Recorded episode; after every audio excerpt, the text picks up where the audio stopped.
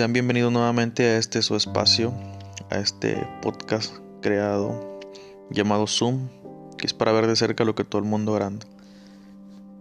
Y este episodio es un tanto especial porque vamos a comenzar con una anécdota, una experiencia vivida en carne propia de este su servidor.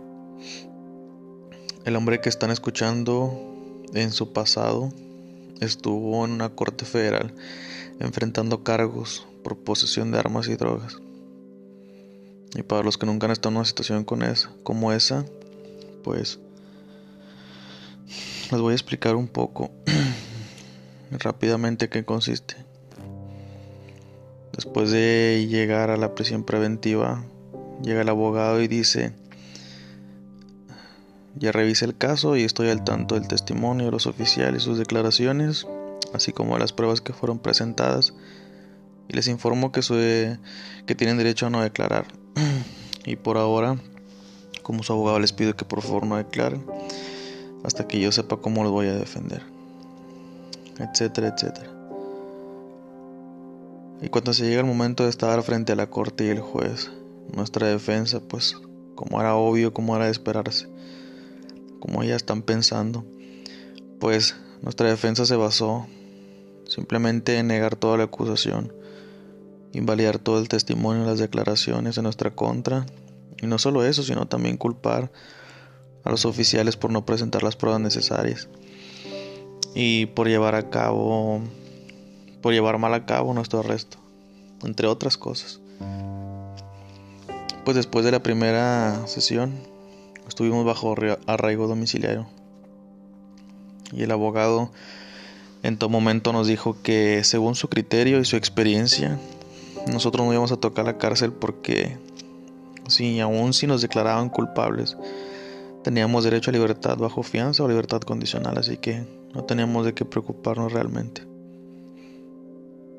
Para la segunda sesión, pues nos declararon inocentes. Y una semana después, ya no enfrentaba juicio en una corte, ahora estaba enfrentando la muerte porque el salir inmune de ahí hizo que me creyera invencible o inmune al sistema judicial y a las consecuencias de mis malas decisiones. Y pues pensándolo bien, eh, les comparto esto porque ahora entiendo que en ese momento la experiencia que pasé en mí se representó una condición actual que adoptó la sociedad en general y muchos pastores actualmente. Y sabes por qué te lo digo, porque creo que somos adictos a pasar la culpa, a siempre tener un chivo expiatorio. Por ejemplo, a raíz de toda la maldad y todo el caos que está pasando actualmente en el mundo, en nuestra sociedad, en nuestra generación, algunos culpan de todo este caos a Hollywood, a los medios de comunicación, videojuegos violentos, a grupos musicales, rock, no sé, qué sé yo. Y siempre tenemos un chivo expiatorio y tenemos a quien pasar la culpa.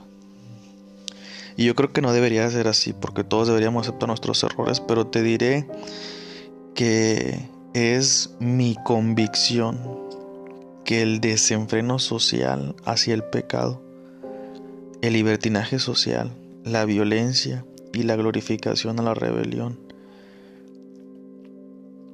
pueden ponerse a los pies de nuestros predicadores. Así es, como lo escuchaste bien.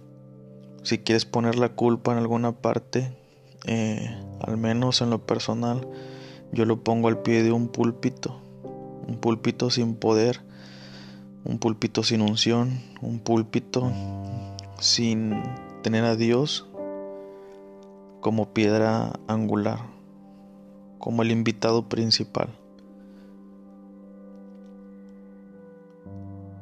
Recuerda que como es el predicador, así es la iglesia. Como es la iglesia, así es la nación y como es la nación, así es el mundo. Los pastores de hoy no están advirtiendo al mundo del juicio que va a venir. Solo están tratando de enseñar un programa de autoayuda. Pastores, este es un llamado a redescubrir lo que la Biblia llama el temor de Dios y su primo a gran escala en el plan de Dios, que es nada más y nada menos que el juicio. El juicio de Dios, el juicio eterno. Y como yo sé que este podcast no es única y exclusivamente para pastores, para predicadores, hoy quiero... Eh, hoy no quiero esperar a que un pastor escuche esto y, y lo ponga por obra porque creo que probablemente puede ser muy tarde para algunas personas. Así que presta mucha atención a lo que te voy a decir. En primer lugar,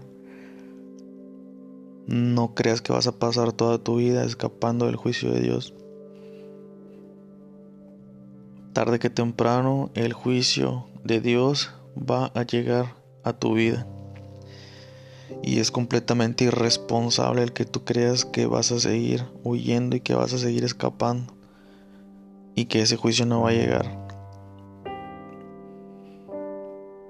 Y en segundo lugar, basado, como te digo, en experiencia propia, te puedo decir que la corte de Dios es todo lo contrario, absolutamente todo lo contrario a la corte terrenal. Porque en la corte de Dios no hay testigos, no hay acusadores, no hay miembros del jurado o defensores públicos. ¿Y sabes por qué? Exactamente, porque el juez es nada más y nada menos que Dios. Y Dios conoce y ve todas las cosas. Él recuerda todo y Él sabe todo de ti. Así que a Él no le puedes engañar. Y solamente la sangre del Cordero puede hacer que los que Dios olvide todos tus pecados y declararte inocente y sin culpa. Además, en la corte de Dios hay un solo abogado. Cristo resucitado. Pero Él solo va a defender a los que son humildes y lavados en su sangre. No a los que son orgullosos y no quieren reconocer todos sus errores. Lo que me lleva a un punto muy importante, a lo mejor la mala noticia para ti. Y es que, a diferencia de un juicio terrenal, en el juicio de Dios, eh, ahí debemos apropiarnos o admitir y aceptar nuestra culpa y tomar nuestra responsabilidad personal como pecadores antes de que podamos beneficiarnos de la buena noticia. Y yo creo que eso es lo más difícil, lo que nos está faltando el día de hoy. Asumir nuestra responsabilidad y los pastores necesitan confrontar a todos para que tomen esa decisión. Y así podamos alcanzar la misericordia. Y por último, en la corte de Dios no hay prórrogas, no hay apelaciones, mucho menos libertad bajo fianza. Y de ser encontrado culpable no hay cárcel, solamente hay un infierno. Y ahí no hay libertad condicional, solo sufrimiento eterno.